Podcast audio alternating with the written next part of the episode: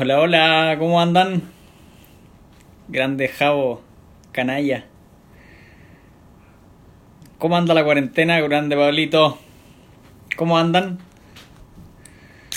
¿Cómo anda Cristian Valdebenito? Medvedev.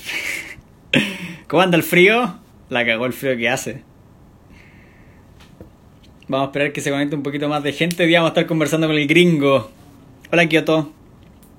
¿Cómo andas? Vamos a estar conversando con el actual técnico de Garín. Vamos a esperar. ¿Cómo anda su, su cuarentena? Encerraditos. Buena Martín, Cho, Gran Gato. Escribe por interno por el, el polerón. Si no, se me, va, se me va a olvidar. Estamos esperando al, al gringo para comenzar una distendida charla. Sí o sí estudias EFI, no entendí. Como el hoyo cuarentena, sí. Máximo un frío hace. Ahí está el, el gringo. Conectando. Grande bicho.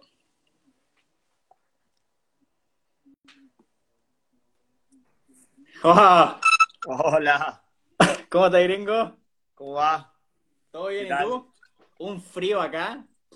Brutal. Sí, me, di- me dijo Gago hoy, un frío de locos hoy me dijo. No, pero, pero mal, y el, el viernes anunciaron máxima de 5 grados. No, ya invierno total. ¿Y allá? Acá, no, hoy estuvo lindo, está mucho, hay mucha humedad, pero mm, ah, está bien, está bien, no está mal. ¿Cómo anda todo gringo la- las redes sociales, pero, pero full? Yo, yo desde que te conocí en, en Múnich, anti redes sociales, anti todo, y ahora a full. No me quedó otra, ¿viste? O sea, no, no quería y... Pero ahora con la cuarentena encerrado acá adentro no, No, sí. no había escapatoria. Al final le pedía mucho a mis hijos eh, el Instagram para ver cosas y, y seguirlos a ustedes y mirar y al final me dicen, loco, dale, abrite una, dejate de joder. No te más. Dejate romper los huevos. Sí, sí, olvidate. Así que al final me, me tuve que abrir una, no me quedó otra. Oye, gringo, eh, bueno, vamos a estar obviamente con- conversando sobre, sobre Gago, pero hace tres días se cumplieron 15 años de Puerta. Me imagino que, en- bueno, ahí lo viste en la, en las redes sociales, en YouTube y todo. Eh, hay varias cosas que, que los mismos séptimo gamers quieren saber sobre cómo es un día previo a una final de Roland Garros. ¿Cómo es el ambiente? Y la verdad que te sentís un poco raro, porque al principio cuando estás en el Grand Slam está todo explotado, ¿no? El Grand Slam es, para nosotros es un mundo, ¿viste? O sea, todos los jugadores eh, van con toda la mayor cantidad de gente posible, vas a comer al restaurante, es imposible comer, es imposible sentarte, conseguir una mesa, nada. Y al final, nada, en el vestuario mismo, no queda más gente. O sea, ya sos vos, el entrenador, tu jugador, el otro entrenador, el, tu, jug- el otro jugador, y ya medio que no hay nada más. Así que ahí te empezás a sentir como que sos medio único, ¿no? Y mm, bueno, previo, lo que pasa que normalmente uno tiene las mismas rutinas y mantenés las mismas rutinas casi todo el tiempo. Claro. Yo el otro día contaba la, la historia que nos pasó en Roland Garros, que nosotros el día que ganábamos íbamos a comer a la Champs-Élysées, a, a Pisa Pino, Y la escuché. Sí, y, y el día que perdíamos, eh, no, perdón, el día que, que íbamos a jugar al otro día, a la noche, eh, comíamos en un restaurancito ahí en la esquina y se nos hizo cábala, viste, al final. Era la Obviamente. previa ahí y la noche que ganábamos a Pisa Pino. Y mm, la noche previa a la final eh, fuimos a comer ahí, estaba cerrado. Nos mató. Nos miramos todos y dijimos, no, no puede ser. Pero no, y después, después organizás el entrenamiento, la entrada en calor, las cosas, como siempre. Ahora, el, ahora, el técnico gringo y el, el jugador en este caso, ¿son conscientes de dónde están, de lo que están haciendo? ¿O eso se ve cuando ya eh, termina final, vas a tu casa, ves los diarios, los medios, todo? Sí, la verdad que ahí no caes mucho porque sí te vas todo el tiempo como diciendo, no puedo creer, como viste, estamos en semis, Voy ganando, final. voy ganando, claro. Sí, sí. Claro, es como que vas, vas ganando y sí, es de locos, ¿entendés? Pero la verdad que no es que caes tanto a la realidad. Después te empezás a dar cuenta de un montón de cosas, no sé, el día que fuimos al torneo, me acuerdo que ESPN eh, nos siguió desde el desayuno, eh, se, venían en unas motos jugándose la vida, yendo por, por el periferí, eh, filmándonos, nosotros en la camioneta, y los flacos iban luchando ahí, y es como que eras una estrella. Eh, Obviamente. Sí, y en un torneo tan importante, o por ejemplo, no sé, yo iba a tomar el aeropuerto en Frankfurt y la gente me decía, o en el tren, te, te conocen, ¿entendés? Algo que te llamaba la atención, porque no es que te conocen acá, sino que te conocen en, en esos En Francia. Claro, Ahora, en Alemania y, y raro. ¿Cómo, ¿Cómo, en tu rol de, de, coach gringo abstraes a tu jugador de todo esto? Ahora, bueno, digamos que el año 2005 no habían tantas redes sociales, ni el Instagram, ni nada, pero igual, Sí, pero bueno, viste como ustedes son reporteros, rompe las bolas a full, ¿entendés? O sea que al final estaban por todos lados. A mí me pasaba que caía en desayuno y tenía tres flacos queriéndome hablar, o buscaban a Mariano, o yo estaba, eh, me había puesto mi nombre en la habitación y me sonó el, el teléfono, ponía a las 3 de la mañana, a las 5 de la mañana, que me llamaban de una radio de acá, de un canal, es como que, bueno, o sea, es muy así, viste tratás de, hacerte, yo me trataba de hacer cargo, yo con medio con el manager vas organizando a ver si tiene una conferencia nada más, o un momento que iba a firmar algún autógrafo o algo así, pero no, no, no, no, estás agarrando, dejando que se, se le absorba muchas cosas, tratás de, de medio, tenés que encerrarlo un poco porque es, una locura, si no, no te, no te queda otra. Cuando comenzaste como coach gringo, ¿pensaste que tan joven iba a estar en una final de París, Roland Garros, estrés, todo? Porque fue joven, o sea, claro, a lo, quizá hoy te, te, cae mejor, pero cuando hace 15 años eras joven, o sea, eras joven, ¿tenías cuánto? Tenía, acababa de cumplir 29 años. Sí, era muy joven. Creo que era el, más, el entrenador más joven que hubo como finalista de un Grand Slam. ¿Soñaste, eh, pensaste alguna vez tan joven? Eh, no, es que lo que decía el otro día también, yo creo que hoy la disfrutaría muchísimo más, porque la disfrutaría creo con más con mis hijos, con mi familia, con todo, porque ya después empezó a pasar el tiempo y al principio pensé que, no sé, ibas a ganar 10 Grand Slam, 5 finales todos los años iba a ser final. Después te das cuenta de que, de que no es así, ¿viste? Que es difícil, eh, no es fácil hacer una final de un Grand Slam. Eh, eh, entonces, al final, hoy la disfrutaría muchísimo más, más con un trabajo que venís, si venís haciendo un trabajo medio largo o algo, creo que te pega más también. Oye, Gringo, eh, hiciste una manda con Puerta en el caso que llegaras a la final. Si la puedes contar, esa, la, porque... esa la sabes vos nada más, yo no se la conté a nadie más, la conté a vos. Sí, sí hice una promesa que durante el torneo, los dos dijimos, si hacemos final de, de Roland Garros, eh, acá hay una virgen que está a 60 kilómetros. Entonces dijimos, vamos a, caminando hasta Luján. Y, bueno, al final ni imaginábamos hacer final, ¿entendés? Empieza a hacer todo, empieza a hacer todo. Y hicimos final. Y, y yo digo, no, me tengo que ir hasta Luján ahora. Pero al final. No eh, quiero hacer final para no ir. No, ya lo teníamos en la cabeza, aparte ya jodíamos con eso. Che, si ganamos un partido más tenemos que ir a Luján. Y, bueno, se dio de que con toda esta locura, como decís vos, toda esta locura que hubo, que finalista, que pim, pam, eh, todo acá era los medios, que las cosas. El circuito sigue porque al toque ya venía Wimbledon, venían torneos, había cosas que hacer. Eh, no hubo tiempo para ir a Luján empezó a pasar. Yo decía, tendríamos que haberlo tomado, porque después empezaron a pasar cosas, salió lo del doping y todas esas cosas, que al final dije yo, y en un momento decía, esto es porque no fuimos a Luján. ¿Entendés? Allá, mira, mal, mal, ya, yo, en mi cabeza, en mi cabeza me daba vuelta, y yo lo comentaba de vez en cuando con mi mujer, y le decía, esto es porque no fui a Luján. ¿Te, das cuenta? Eh, y mm, nada, empezó a pasar el tiempo, no fui a Luján. No, nadie, él tampoco fue a Luján, nadie fue a Luján. Eh, y yo como al año y medio me, me vine a buscar el, Gordo Galeri. Y, y yo agarro, no, no, no, no me puede, no puedo estar, me, lo tenía en la cabeza, ¿entendés? Me daba vuelta, vuelta. Entonces un día, un día nada que ver, no sé, un 10 de noviembre me levanto, estoy durmiendo y a las 4 de la mañana me levanto, me, me, visto y mi mujer la, la, asusto, ¿viste? Y me dice, ¿a dónde vas? ¿Qué haces? ¿Qué haces ponerte la zapatilla? Y le digo, me voy a Luján, me voy a Luján. Y salí caminando, y salí caminando, y le metí, llegué a las 6 de la tarde del día, del día siguiente.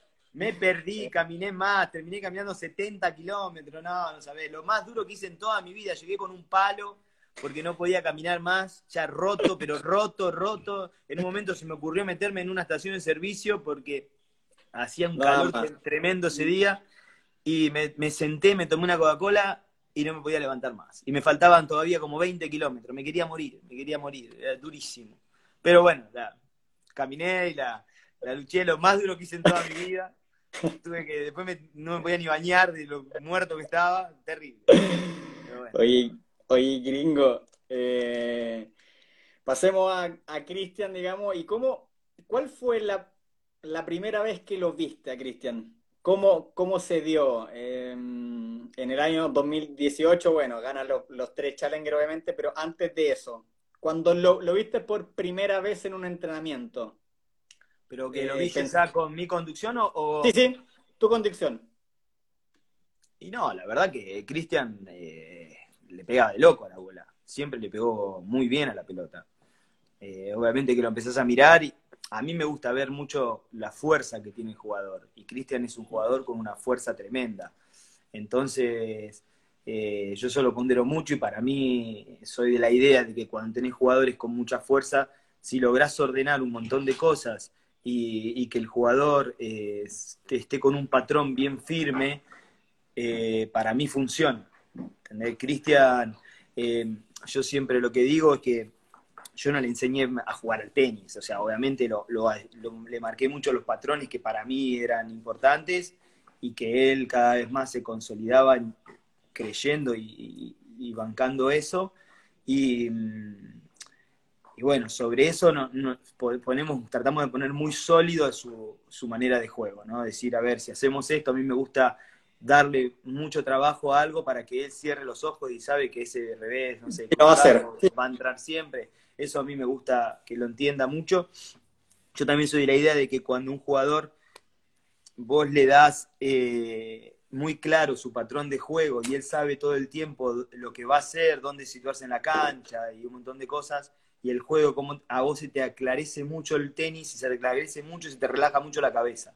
Porque al final todas esas partes de, de frustraciones y nervios y calenturas que vos te vas agarrando en los partidos, para mí es porque muchas veces uno no, encuentra las escapatorias, ¿viste? No sabe qué, qué hacer en el momento siguiente, se frustra y, pero y mira para afuera, el entrenador no le dice nada y, y Flaco dice quema, ¿entendés? Va quemando, va quemando. Entonces, bueno, a mí me gusta por ese lado tratar de que de siempre tener muy claro a qué jugamos. Y, y bueno. Cuando hablas de, de la fuerza, eh, mm. ¿es potencia física, es fuerza en los golpes? ¿Cómo? ¿Dónde, digamos? Y esfuerzan los golpes, y esfuerza... Eh, Cristian es un jugador rapidísimo, pero rapidísimo por la potencia que tiene de piernas, ¿no? Arranca tanto, es como un tractor, cuando se planta en el suelo sale muy rápido para adelante. Eh, y después eh, esa fuerza, la, la, fuerza en el tenis proviene de las piernas. Entonces, él es muy fuerte de piernas y la pelota pesa un montón. Entonces, nada, para mí eso es súper importante. ¿Qué partido gringo te quedaste con una espina en el año 2019 que piensas hoy y dices, si lo vuelvo a jugar con Cristian, no lo pierdo? Carvalho Baena puede, puede ser uno, ¿no? Sí, sí, fue importante ese partido, fue importante. Eh, tal vez el primer ATP también, que podríamos haber ganado la final, pero Pela jugó muy bien, pero podríamos haberlo jugado un poquito mejor. Eh, rápido me viene a la cabeza dos partidos que para mí le tenía mucha fe en que la próxima vez me tengo fe que le vamos a ganar es a Medvedev. A Medvedev en Montreal me quedé, me quedé con una espina que podíamos mucho más. Eh, y otro partido que se nos escapó al el último del año con Dimitrov, creo que era un partido que merecíamos mucho más. Podríamos haberlo ido mínimo un tercero, para mí Cristian en el tercero se lo llevaba al partido. ¿Te sorprendió, Gringo, cómo jugó Cristian en París, teniendo en cuenta que era su primera vez, en, porque una cosa es jugar cemento y una es indoor totalmente distinto. O sea, desde la, bola que se ve distinto con la luz hasta todo. Mira, la verdad que no. Yo creo que Cristian al final, hoy por hoy su superficie mejor es el polvo, pero a la larga van a terminar siendo las pistas duras. Eh, y, también las indoor. El revés de él en indoor pica muy bajito. Entonces, y Cristian devuelve bien también. Em, yo creo que a la larga va, a jugar bien ahí, muy bien. Se va a ir a, pasa que eh, hay que darle un poco de tiempo a jugar en esas canchas contra estos jugadores. Eh, nosotros no jugamos nunca en esas canchas. O sea, Cristian eh, pisó por primera vez en su vida a Moscú eh, claro, que una Entonces no es fácil, eh, y hay que adaptarse a, mil kilómetros por hora, con los mejores jugadores, en los estadios, con todo no, es fácil, es, un proceso que tenemos que vivirlo un poquito más, y que para, pero para mí a la larga él va a terminar jugando muy bien en cemento, muy bien, en cemento y en indoor. Y lo mismo pasa con el pasto, para mí en el pasto juega bien. Sí, en el, o sea, en el, pasto juega bien y el, partido que, se le escapa con Coric es un partido que no se le escapa dos veces. No, claro. se le escapa una vez, puede pasar. Y contra Rublev, duro, obviamente, duro jugar contra Rublev y después Silic. Y por lo mismo te, pregunto, gringo, eh, Cristian en la, en la temporada pasada jugó, bueno, contra Chapolov, que lo despachó fácil, pero jugó contra Silic, Monfils, este año Dokovic, jugadores que están un peldaño más y siempre en el primer set era como que partía de abajo al tiro, como que era abajo al tiro contra Silic en Queens, el, el, primer set creo que duró 17 minutos, donde no la dio, sencillamente. Esos partidos contra jugadores que son un paso más, eh, ¿sientes que partió despacio, que lo sorprendió la velocidad del, del, rival, el ambiente, el pique la bola? Y es un poquito, un poquito todo, pero es, ir jugando contra ellos, ¿no?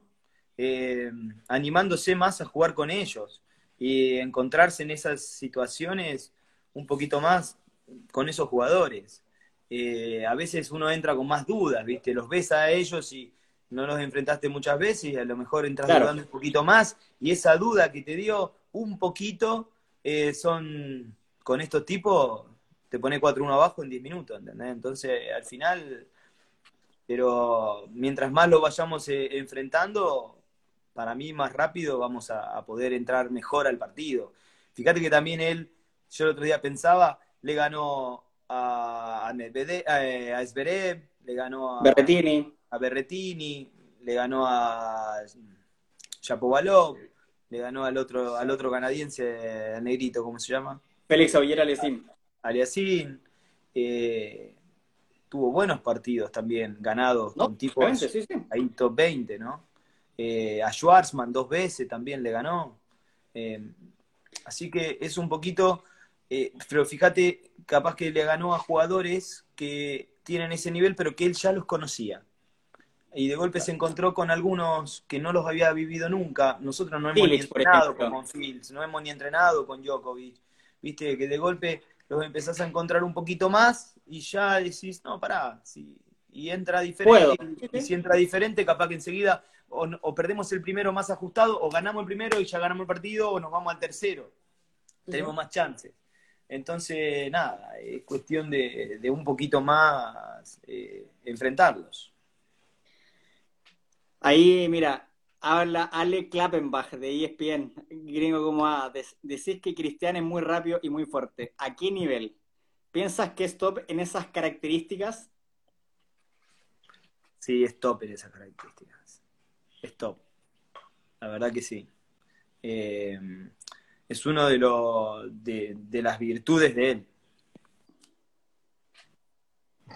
Esa fuerza que tiene cuando sale ya al revés, ya es fácil. Y sí, aparte si vos lo viste 20.000 veces, que llega, llega en pelotas durísimas desde muy lejos y tiene la fuerza para traerlas. Eso, claro, porque eso una es cosa una es... fuerza tremenda. Uno lo ve y de golpe decís, uy, la metió, anda a hacerlo y cruzarla de ahí afuera, ¿entendés? Eh, ya nos conocen los jugadores, saben que a veces esa pelota va cruzada, pero la seguimos metiendo porque mismo el jugador no le entra en la cabeza que él llegue a tirar un passing eh, desde el punto donde lo tira con la precisión y la fuerza que lo tira. Entonces, sí, sigue siendo una sorpresa. Contra Schwarzman Gringo en, en Múnich, eh, siente que fue uno de los mejores partidos de Cristian, donde cada peloteo era como Cristian, Cristian, Cristian, mandaba, man- mandaba, mandaba. No, no, no. No creo que fue uno de los mejores. No. Eh, te diría que uno de los mejores fue el tercer set en la final de Córdoba eh, con Sí, totalmente. Pero, sí, sí. pero en ese partido, de hecho, yo lo miré varias veces porque lo hemos enfrentado tanto en la Copa Davis como, como a- acá en Córdoba y, y obviamente que estudio mucho dónde saca, dónde esto, dónde devuelve, dónde tira, dónde todo lo que hace Schwarman y todas las veces que nosotros cómo le vamos ganando. O sea, él me imagino que también lo estudian, obviamente. Obviamente, Al final predomina el que tiene un poquito más nivel en e- ese día, ¿no? Porque nos vamos estudiando todo. Y, y no, eh, no, no vemos el partido, mismo él, el Gabo me decía lo mismo. No sentí que jugué bien en, en Múnich. Y yo también, no siento que jugó bien, pero puede jugar mucho más. Tuvo un momento en Múnich que vos lo viste al torneo, con Esberev jugó muy bien hasta el Que final del sido un segundo set. 6-2, 6-2. Sí. Y sí, pero se nos fue escapando y, y Enredando. y- sí, y Se puso después, feo el partido en un y momento. después terminó, se terminó complicando un partido que Sí. eh, vos que estabas conmigo ahí, en los papeles podríamos haber ganado 6-2, 6-2, como, como decís vos. Y bueno, pero viste, también el otro tipo pone una garra increíble y pone unos huevos tremendos, la lucha toda, eh, sac- saca, de golpe se tira dos o tres tiros galácticos y lo tenés al partido reduro. Ahí. Sí, sí. Gringo, eh, has hablado en la interna con, con Cristian esto de, de que de repente Cristian se, se distrae con cosas externas, que la cámara, que, que el público, que eso, y al, en, en el nivel top, cuando estás ya en el nivel top 15, 14, o sea, te distrajiste dos minutos como comentabas tú, y el partido ya íbamos 3-1, y ya vamos 3-2, 15-30, y se pone feo, ¿no? Sí, pero bueno, esas son a veces situaciones donde pasan otras cosas. Eh, o está nervioso, o está tenso, o- y bueno, y a él le, explota más por ese lado, a lo mejor se enoja conmi- conmigo y cosas así. Te putea. Claro, sí. Pasa que, bueno, so- tenemos que tratar de estar el, eh, pasar el menos tiempo posible en esas situaciones. La idea es que la, fru- la frustración esa que uno está en ese momento, tratar de, de de que se te de salir en una, dos, tres pelotas, no quedarse tanto tiempo. Si te quedas mucho tiempo, estás listo. No, claro. Iba ahí 4-1 con saque y de repente va ahí 5-4 abajo y es como, pero ¿en qué momento? Sí, sí, en un minuto. En este nivel, en un minuto. Gringo, cuando el, el partido se, se pone feo, eh, ¿cómo intentas tú interferir desde fuera? Sab- sabiendo que no se puede hablar, que no hay, no hay coach, o sea, no hay contacto. Yo hablo un montón, yo hablo un montón. Sí, no, no, sí sé. Mirá, e- eso es un tema que a, a veces vos vas mirando eh, la cara del jugador, eh, muchas cositas, y cuando vos sentís que hay, hay momentos que uno, yo siento de que tengo que ayudarlo más, eh, tal vez bancarlo más, no, no, no sentir que a lo mejor tenés que tirarle realmente una táctica, pero de golpe que te, apoyarlo o en ese momento hay que hablar un poco más, hablar desde, desde el alentarlo, desde hablarle un poquito, desde que te mire, de que se relaje, de que se suelte, ¿entendés? Eh, y eso se puede hablar. Y hay veces que en esos momentos que el jugador se pone medio tenso, medio duro, si vos como entrenador, yo soy de pensar así, eh, a mí me ha pasado también, no es que no me pasó nunca, me ha pasado mil veces, pero si en ese momento vos te quedás duro, para mí es lo peor que puedes hacer, porque el jugador ahí va para abajo. Eh, si vos de golpe salís, salís a levantarlo, a levantarlo mucho, eh, hablarle y aunque el flaco no te quiera hablar ni nada, y seguí, seguí, seguí, a lo mejor reacciona y esa reacción desencadena después en que empieza otra vez a, meterse en el partido, animarse y, cambiar rápido. Ganaste gringo con Cristian este año, bueno, Córdoba Río antes del, del COVID, digamos. Em, cuando se gana un ATP 500 como, como Río, es un objetivo obviamente como staff para, para ti, para Cristian, todo. ¿Se vive distinto que un 250 o eso del 250 500 Master 1000 es el número nomás? Y es una meta más. Está bueno. Está bueno. Eh, aparte él ya venía ganando ganando 3 ATP 250 y ganar un 500 te da, te da una cosita más, que podés estar todavía en un nivel más alto. Eh, entonces, está bueno, aparte ves que el ranking, la plata que ganás y el ranking es todo mayor, entonces es como un poquito más. ¿Cómo fue gringo para la interna de, ustedes con, con, Mada, que igual sumo, el hecho de haber jugado Chile sabiendo que, claro, físicamente ya con el desgaste en el horno, con la benzina justa, porque Cristian, claro, llega a Chile como top 20, bueno, con todo lo que significa en Chile también que Cristian llegue como, como top 20, se, quedaron con un poquito de, de espinas de, o sea, espinas entre comillas, porque claro, fueron un 250 se lo ganaron, un 500 se lo ganaron, pero con esa espina de no poder llegar en 100%. Sí, totalmente. Nos hubiera encantado estar un poquito mejor, desde ahí la espalda estaba muy al límite. Viste, cuando ganás un torneo, eh, hay veces que, primero que él ganó dos torneos duros, eh, ganar en Argentina para él era bueno también y, emocionalmente son muy fuertes. Y el 500S también es re fuerte emocionalmente, ¿entendés? Porque es lo que hablábamos recién de que te cambia el ranking muy, muy, muy grosso. Está top 20, son metas y cosas eh, eh, increíbles.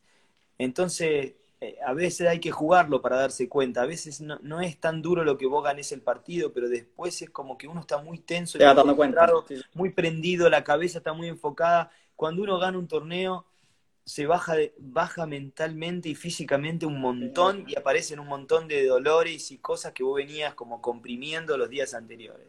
Entonces, eso, llegado a eso, más, más lo que era jugar en Chile, era, era difícil.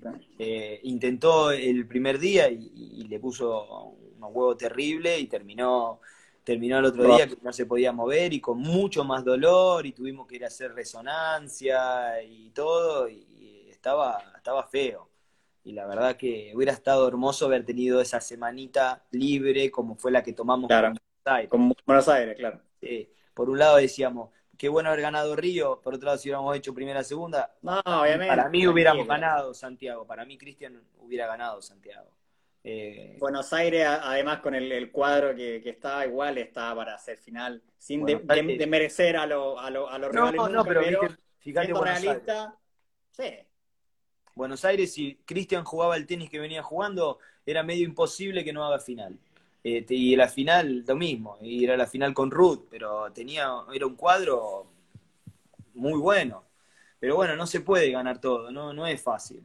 Eh, creo que con el tiempo, eh, fíjate vos que el año anterior, ya que uno venía jugando muchos challengers, en un momento gana tres challengers seguidos. no es que no estamos nunca para ganar esos torneos, sino que hay como un tiempito que hay que darse, ¿viste? Eh, para que las emociones a veces no sean tan bruscas y uno pueda mañana nos va bien en Roma y a la semana siguiente tenemos que jugar Madrid o, Madrid y después Roma. Y, hay que bancársela al final porque Nadal a lo mejor gana los dos muchas veces pues no es que no se puede hacer se puede hacer. Obviamente. El tema es que bueno a ver nosotros capaz que jugaríamos este año y ganamos Madrid eh, y en Roma no queremos ni jugar, imagínate. Eh, estamos, en la gloria, ¿entendés? Entonces es como que son muy altas las emociones y bueno, esas emociones te desencadenan con un montón de cosas. ¿Cómo estaban trabajando gringo antes del COVID? Lamentablemente, el tema de la defensa de punto. ¿Cómo, cómo se maneja en la interna coach-jugador cuando el, jugador em, empieza a, defender 500 puntitos, 300 puntitos en una semana, 250, el ranking? ¿O eso es parte de y ya lo adoptáis como. Sí, yo no le doy bola a eso. No le damos bola a eso. Eh, confiamos mucho en el juego que uno tiene y y, es, parte de lo que hay, ¿entendés? Los puntos te duran un año y en un año se van. Y si me pongo a pensar en, cuántos puntos estoy defendiendo, no podemos jugar al tenis. Si nosotros que defendemos mil pensamos, Nadal que defiende diez mil o Djokovic, no pueden jugar. Entonces al final tienes que tratar de sacarte presión con eso, los puntos se te van a ir sí o sí. no, claro, obviamente. Así que nada, a mí, nosotros somos de la idea de, yo soy la idea de, armar, eh, cuando arranca el año uno dice, a ver, este año tenemos que tratar de mantener este ranking, de buscar eh, sacar tanto ranking, tantos puntos. Eh, si no, me, te pones meta de defender, defender, y cuando te viene, te está empezando a venir Una presión de loco. Ya te está volviendo loco, porque decís, no puedo defender, y se me viene este torneo, me voy a caer de ranking. Al final, no defender, te caes de ranking, es un desastre. Entonces, tratás de, decir, no, yo este año tengo que sacar 2.000 puntos. Listo, vamos por los 2.000 puntos. Este, y el año que viene, y 3.000. Y, y así vas tirando metas así, me parecen mejores. ¿Te has puesto a pensar, gringo, en la, no sé, la melancolía máxima de dónde partieron con Cristian, que era Lima? Eh, o sea, no es que ahora estén en, en Wimbledon o sea, número del mundo, pero hay un paso, obviamente, Challenger a estar top 20 en, cuanto a rival, en cuanto a vida, en cuanto a todo. Y sí, el otro día, ahora estos días que estoy pensando tanto, tengo la, acá la cuarentena, uno piensa todo el día, ¿viste? Aparte que estoy al pedo. Y eh, sí, hace nada, hace un año y medio, Cristian estaba luchando la Challenger. 180, luchando la Challenger fuimos a la quali de primer torneo nuestro, fuimos a la quali de US Open, jugó muy mal ese partido, que Contra King. muy mal, y a partir de ahí en seis torneos había hecho final, cuarto y tres campeones. Y ya se metió top 100 y ya fue buenísimo porque ya empezó algo, algo muy bueno. Y después, en otros cuatro meses estaba 30, 35. Entonces ya, ya fue todo un año increíble. Y ahora ya saltar, cuando vos sabés que teníamos torneos que se venían encima y todo, pero asimismo ir, ganar dos torneos de entrada, un 500. Más fácil, sí. sí, ya, la verdad que a veces mirá para atrás y si todo esto se hizo ya, ¿entendés? Esa es mi duda, esa es mi duda. ¿Te, sorprendió de la rapidez que fue? Sí, a mí siempre me sorprende la rapidez. Después siempre, a veces me dicen, che, y después cuando miro para atrás, lo que contaba la otra vez, que y lo hice esto con seis jugadores diferentes, que se metieron rápido. Para mí la diferencia acá está, a de golpe entre los otros, eh, Cristian eh, tiene mucho más potencial, entonces siguió, siguió subiendo. Eh, pero a mí me pasó con varios que se habían metido en cuatro meses, tres meses, habían logrado de, de ranking 400, 200, 300 a meterse top 100. Sí, obviamente. Le pasa que Cristian después, eh, una vez que le agarró la mano, se gustó. Sí, sigue yendo para arriba. No sabemos hasta cuándo va a ir, porque sigue subiendo. Obviamente. me pone muy contento que. No, obviamente. Aprovechando. Gringo, cuando uno ve a, Cristian y lo analiza o intenta tácticamente o tenísticamente igual, eh, ¿qué, ¿qué, parte del juego o qué aspecto del juego, qué actitud hay que cambiarle o modificarle para dar ese siguiente paso? No, yo creo que todos, todos los golpes se pueden mejorar un poquito. Eh, pero lo que hablamos siempre es, tratar de poder competir eh, eh, desde el minuto uno contra todos estos buenos, como me decías vos antes, de que nos ha pasado, de que a los golpes de un set arrancamos 4-0 abajo, 3-1. Sin entender nada. Se nos escapa un set rápido sin poder jugar nosotros. Entonces, eh, yo digo que lo que tenemos que tratar de hacer es eh, poder arrancar los partidos y competirlos del minuto uno hasta que terminamos al máximo Cristian Garín.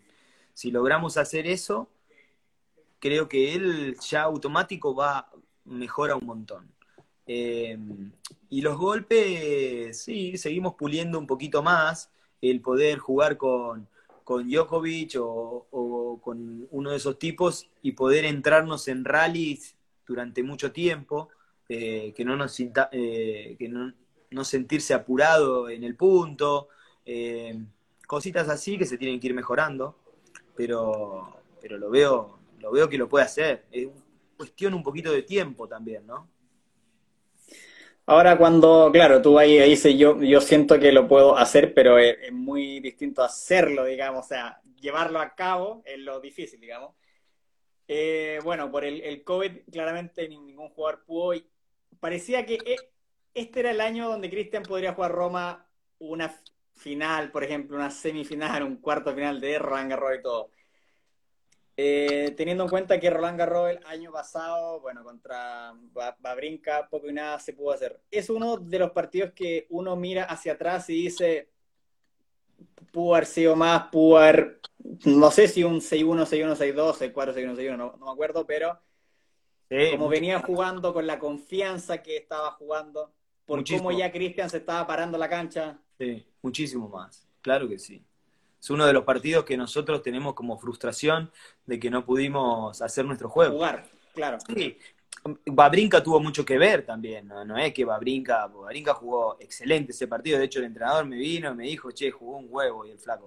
Sí, eh, está bien, eh, eh, pero nosotros no, no, no, no logramos eh, sentirnos cómodos, o sea, pero cómodo de, de, de, actitud nuestra, ¿no? Obviamente, sí, sí. También son muchas expectativas, uno quiere jugar muy bien y ahí tal vez tenés que entrar un poquito más relajado es la primera vez que jugaba un Roland Garros en el cuadro. Y. Mm, Hay que jugar Roland Garros por primera vez con todo eso. Que... Un estadio, ya era, era difícil. Eh, para mí, este año se le podía dar, pero eh, se le puede seguir dando. O sea, no, para mí hay un Cristian Garín para 10 años más, ¿entendés? De, del alto nivel. Eh, hay un. Si vos mirás. Eh, los que están arriba, hay varios veteranos que se están por, por retirar también. Monfil, eh, Onga. Creo que, creo que le podemos ganar, pero se están por retirar, entonces mejor todavía. Y, y después los que quedan son jugadores que Cristian está enredado entre esos. Ya le ha ganado a Zipzipa, ya le ha ganado a Zverev, con Medvedev para mí le puede ganar. Eh, lo de Berretini, Shapovalov, Schwarman, eh, sí, son todos jugadores que, que, tienen el nivel de Cristian. Koric. Sí, son todos muy parecidos. Cristian le ha ganado a casi todos esos. Entonces, en un par de años más, si, si todo va bien y él sigue evolucionando y mejorando y seguir ahí queriendo, queriendo que para mí lo, lo más importante es querer, ¿entendés? Querer evolucionar y mejorarse a sí mismo. Y él sigue con esa cabeza enfocada para ese lado, tiene muchas chances, Cristian, de, de, de, tener una carrera espectacular. Gringo, bueno, ahí comentamos Roland Garros contra Babrinka, pero con el topo londero hiciste octavos de final y te voy a mostrar algo, mira. A ver si. Para que nos comentes, déjame ver cómo se vuelta esto. Ahí ves o no? Ahí se, se ve, ¿no? Sí. Rafa estaba preparando el día del partido. Sí. Explícanos, cuéntanos cómo es Rafael Nadal la linterna en un camarín a cuatro minutos de entrar a la cancha. Y hace siempre, hace siempre eso. Siempre soy. Es como que el vestuario de Roland Garros es medio de él, ¿viste?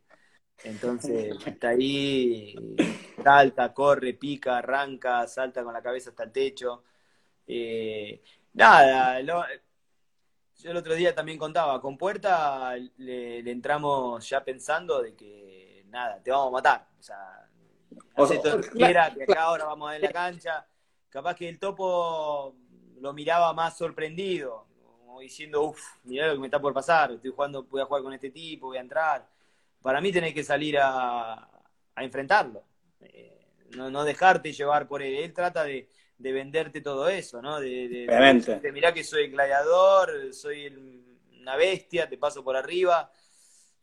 Si te sentís medio cohibido, te come. Tenés que salir a enfrentarlo.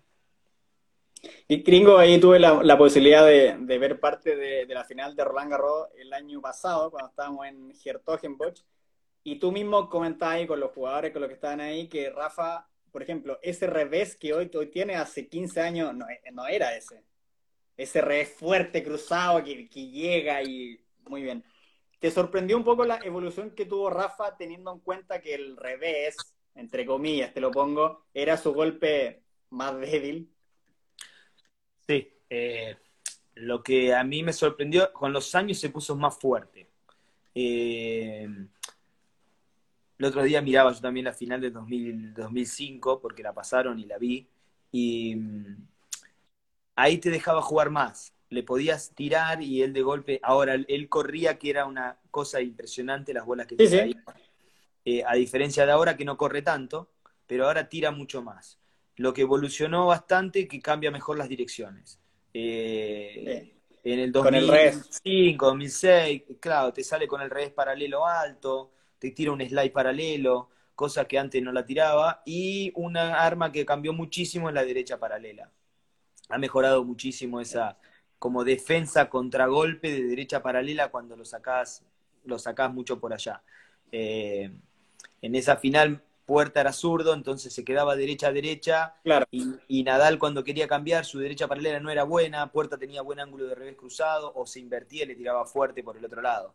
Entonces, eh, nada, contra los derechos es más difícil. Em, porque te empieza a colgar por revés con su derecha y ahora tiene ese cambio de derecha paralela fuerte que antes no lo tenía. Em, y eso te, sorprende mucho de él, porque ahí volvemos a lo mismo que te decía con Cristian. Nadal tiene una fuerza sobrehumana, sobrehumana, tanto de explosión de piernas como de, fuerza de, brazos. A diferencia de lo que nos pasa a nosotros como entrenadores, que estamos tan acostumbrados de ver nuestros jugadores, y vos muchas veces ves que tu jugador tira, no sé, en el caso de Cristian, un revés cruzado increíble para afuera y la mayoría de veces el otro llega y nos deja la pelota central para que nosotros sigamos atacando y tiremos. Y de golpe Nadal te llega esa bola y te tira te la trae bien. una con la uña, pero te la tira durísima. Te la saca y no, no pierde cancha, te sigue en la cancha. Entonces, esas son las diferencias que de golpe a vos te hace cometer un error. Cuando antes te quedaba para ganar el punto, este no te la deja y tenés que seguir y seguir y seguir. Y tal vez vos te vas apurando y cometiendo errores. Y esa es la diferencia que tienen estos tipos que, muchas veces te, golpea cuando jugás las primeras veces, porque vos estás acostumbrado a eso. Y sacás a 200 a, la línea y... Lo y Djokovic se pone te la, te la tocan y te queda acá para un penal y jugás con Djokovic y te cae así de la línea y no pasó nada. Y vos sacaste un saque tremendo, ¿entendés? Entonces, cuando sacás un buen saque, te lo devuelve así, cuando empezás a errar, él te empieza a presionar y te aprieta mucho y te pone mucha presión.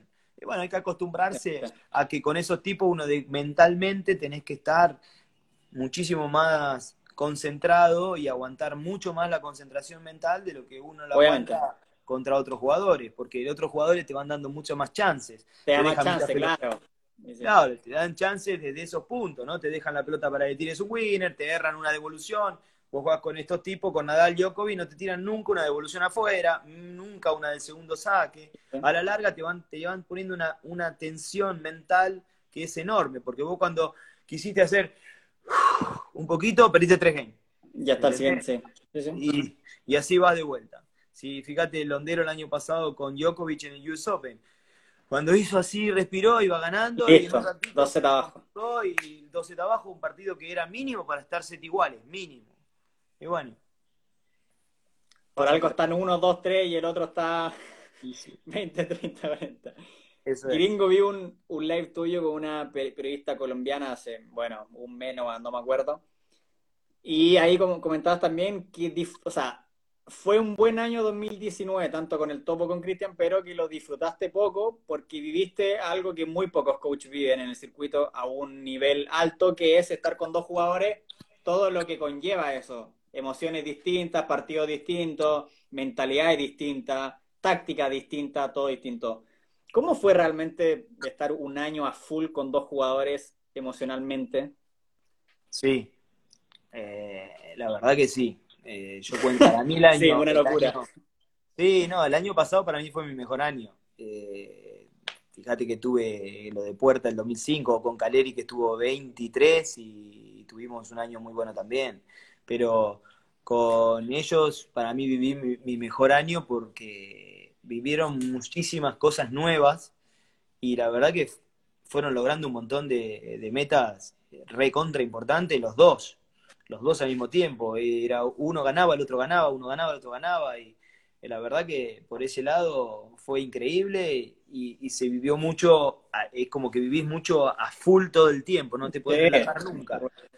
Y por otro lado, al tener dos jugadores, me pasaba de que muchos torneos uno ganaba y era una semana increíble de todo, pero el otro perdía y ya se tenía que... Y estabas ahí, claro. ¿Entendés? Y viví muchas veces eh, el perder, entonces eh, como tenía, iba con los dos al mismo tiempo, yo normalmente me quedé siempre, mi cabeza se quedaba muy preocupada con el que había perdido y, no tanto con el que ganaba y tenía que estar más atrás de ese.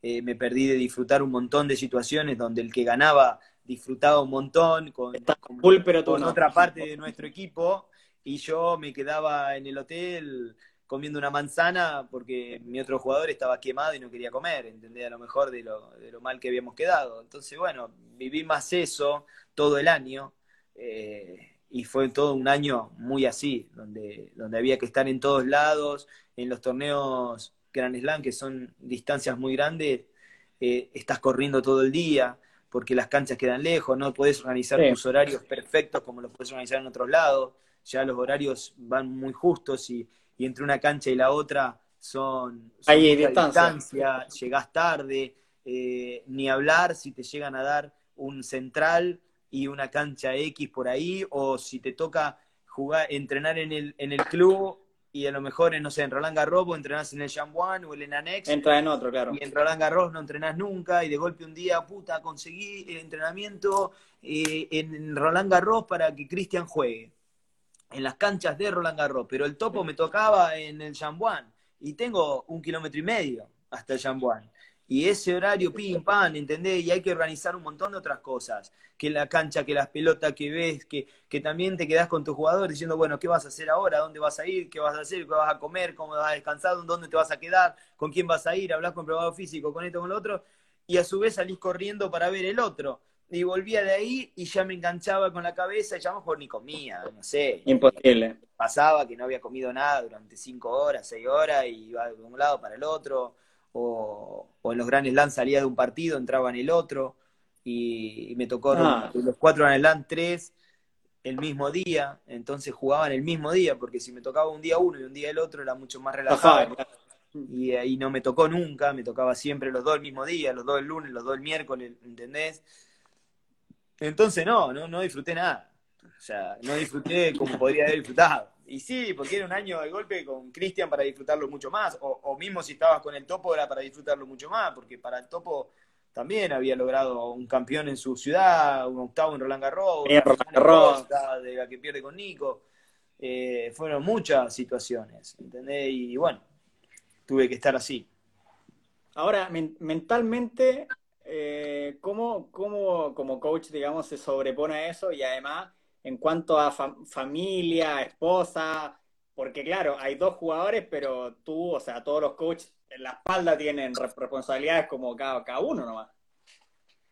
Ahora, a mí me banca mucho mi mujer. Eso mismo, tú me contaste que habías viajado en el 2019 42 o no sé, 35 semanas, algo que nunca en tu vida había hecho. No, no, no. Yo en el 2019 debo haber viajado 35, cosa que he hecho muchas veces. No, no, ah, viajé, normal a lo que viajo. Digo que me banca mucho mi mujer porque mi mujer se encarga mucho de mi casa. Entonces. Y si no, estamos en el horno. Y sí, por lo menos no tengo que tener la cabeza tan metida en eso. Claro. Ya que dejo, dejo en sus manos todo con mis hijos y, bueno, ya tengo hijos grandes que no hacen nada, por la si me están escuchando, no hacen nada, están todo el día, nada, arrancándose. Y no, no, estamos todo el día peleando acá adentro porque esto con la cuarentena uno, no sé, come y haces comida y limpias y acomodás todo el día. Así que nada, el colegio y con la facu y, bueno, y ahí van. Pero, pero bueno, eso siempre a mí me ayuda mucho de no tener que preocuparme tanto de los temas de la casa, ya que ella se ocupa de todo. Gringo, aquí preguntan mucho los, los séptimos gamer, ¿por qué Cristian usa poco el slice? ¿Es porque hay tanta confianza en que él cuando sale hacia el lado del revés va a llegar, aunque la pelota sea exigidísima? ¿O es algo táctico, técnico? usa poco el slice, sí. Lo que pasa es que él llega para golpear la mayoría de las veces. A, eso voy yo. Es tanta la confianza que, independiente si la bola del rival viene muy buena, ustedes confían en que llegue plantado a golpear. Mira, a mí el slice no es algo que, me, me, mate, que, me encante el slice. Para mí el slice, lo que pasa es que el slice, si no lo jugás bien, en ATP perdés el punto. O sea, no, no salís más. Tirás un slice malo, el otro tipo se te invierte o algo y, te empieza a, tirar fuerte y no recuperas más la cancha. Entonces, para tirarlo que tirarlo bien. Cristian no es un jugadorazo de slice, lo usamos como cambio de ritmo y de a poquito lo, intentamos ir mejorando. Eh, pero como lo que te digo, si llega y puede golpear, yo prefiero que golpee y no que juegue slice. Y él también. Porque él también siente lo mismo, que a veces llega y tira un slide medio malo y termina corriendo como, un, boludo. Claro, entonces al final decís, no, o sea, si tira, ve que no corre, entonces al final uno intenta tirar. Pero sí, es algo que siempre es a mejorar, es a mejorar para tener una cosita más. Te tocó, Gringo, en Los Cabos que jugara Cristian contra el Topo. ¿Qué se hace como coach? O sea, como... Malísimo. y es malísimo. Es malísimo. ¿Se ve el partido como?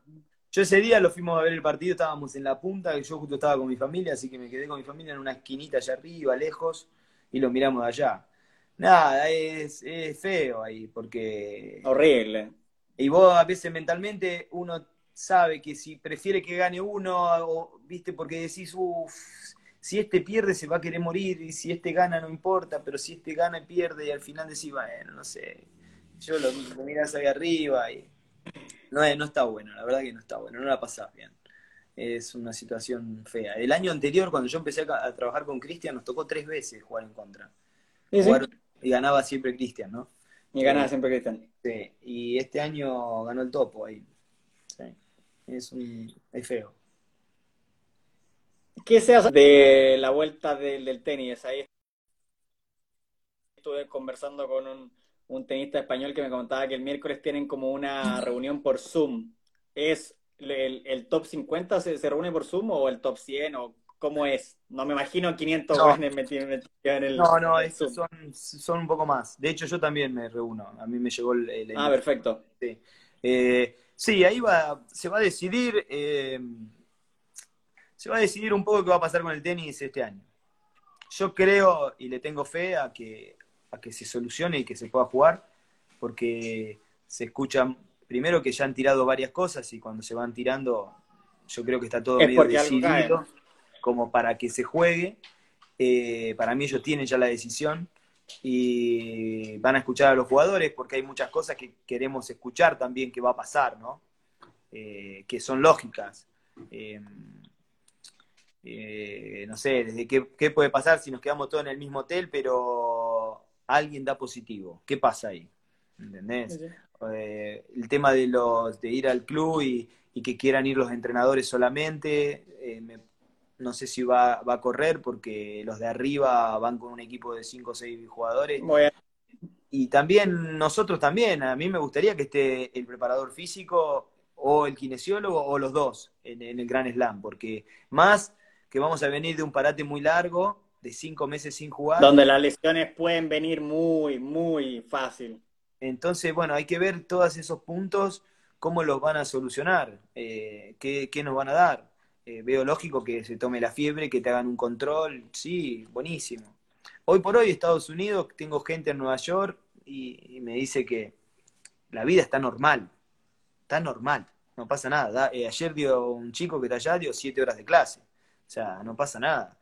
Pero bueno, este, todos queremos ir y, que no, Obviamente. corramos peligro de, nada. Yo me imagino que todos piensan así. Yo ojalá que se juegue, por favor. O sea, no, no veo la hora que se resuelva todo esto. Y sí, no, la verdad que, sí, me parece buenísimo que, vuelva al circuito. Es difícil que vuelva para mí en, niveles más bajos, porque hay que tomar un montón de protocolos y cosas y, y no sé eh, si un futuro o un challenger los va a poder hacer.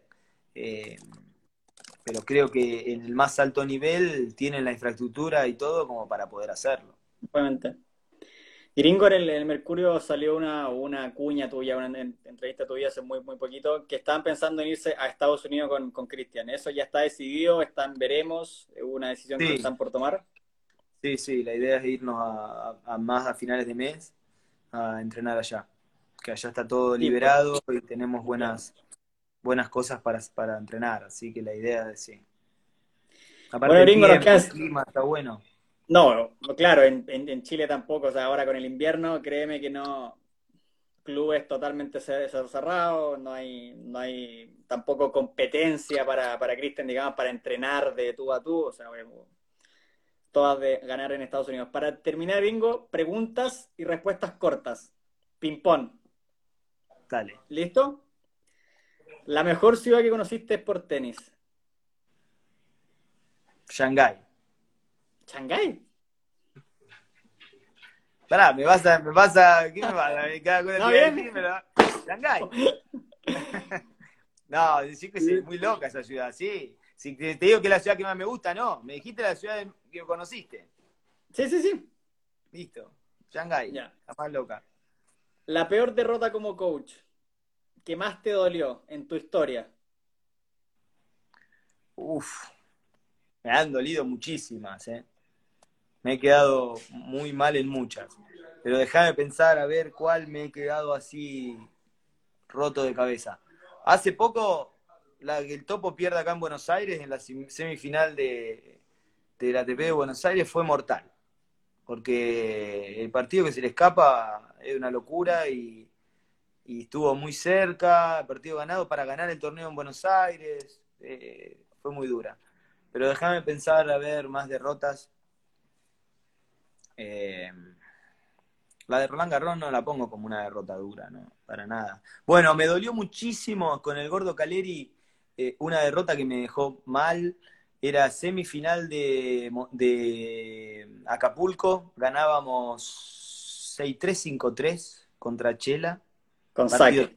Terminado, no, sacaba Chela, sacaba Chela 15-30. Y el gordo corrió una bola que nunca la corría, corrió una pelota exigida en un partido que él lo dominaba por todos lados. Eh, y,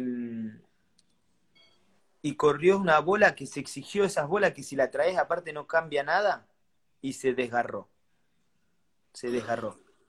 Eh, la pierna, se le rompió la pierna, se quedó tirado ahí. Eh, rengueando, fue a sacar para el partido, porque el partido ya estaba y había que sacar, pero no pudo ni, no podía ni afirmarse y se tuvo que retirar.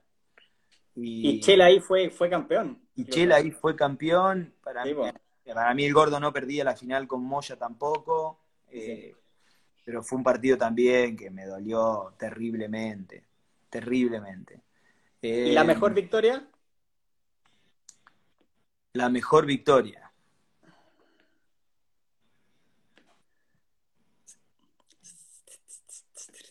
harta de, de ser, imagino. Sí, hay muchas. Hay muchas. Lo que pasa es que con cada uno uno vive diferentes victorias que, que la disfrutás muchísimo. Eh, Cristian haber ganado un ATP y uno disfruta una locura. Eh, o haberle ganado ese día a Zverev fue buenísima. Eh, a Jardí ahora en, Francia la disfrutamos un montón. sí, lo eh, escuchamos después, ahí leímos la, la conferencia de prensa, creo dio Cristian, que era algo interno que, bueno, hay, bueno, como en, toda empresa, en toda vida, a uno siempre hay alguien que le gusta ganarle. Sí, bueno, pero también ahora la final a, Diego fue espectacular también. Eh, con Dutra le hemos ganado a un par de veces a Nero Sousa, que era medio rival en ese momento, en partidos importantes, y la disfrutábamos, una locura.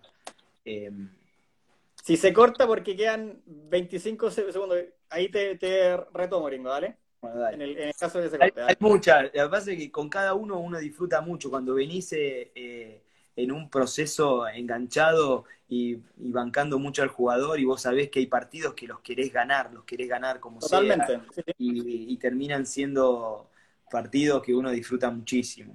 Pero yo, por ejemplo, disfruto mucho, me emociono, de todo me pasa. Intenso. Pero sí, eh, hay, muchos partidos que, disfruto cuando ganás. Pasa que cuando eras técnico, obviamente, cuando eras técnico de puerta, ¿a qué rival enfrentabas y decías es imposible que pierda? No de soberbio, pero uno es realista y dice hoy no vamos a perder.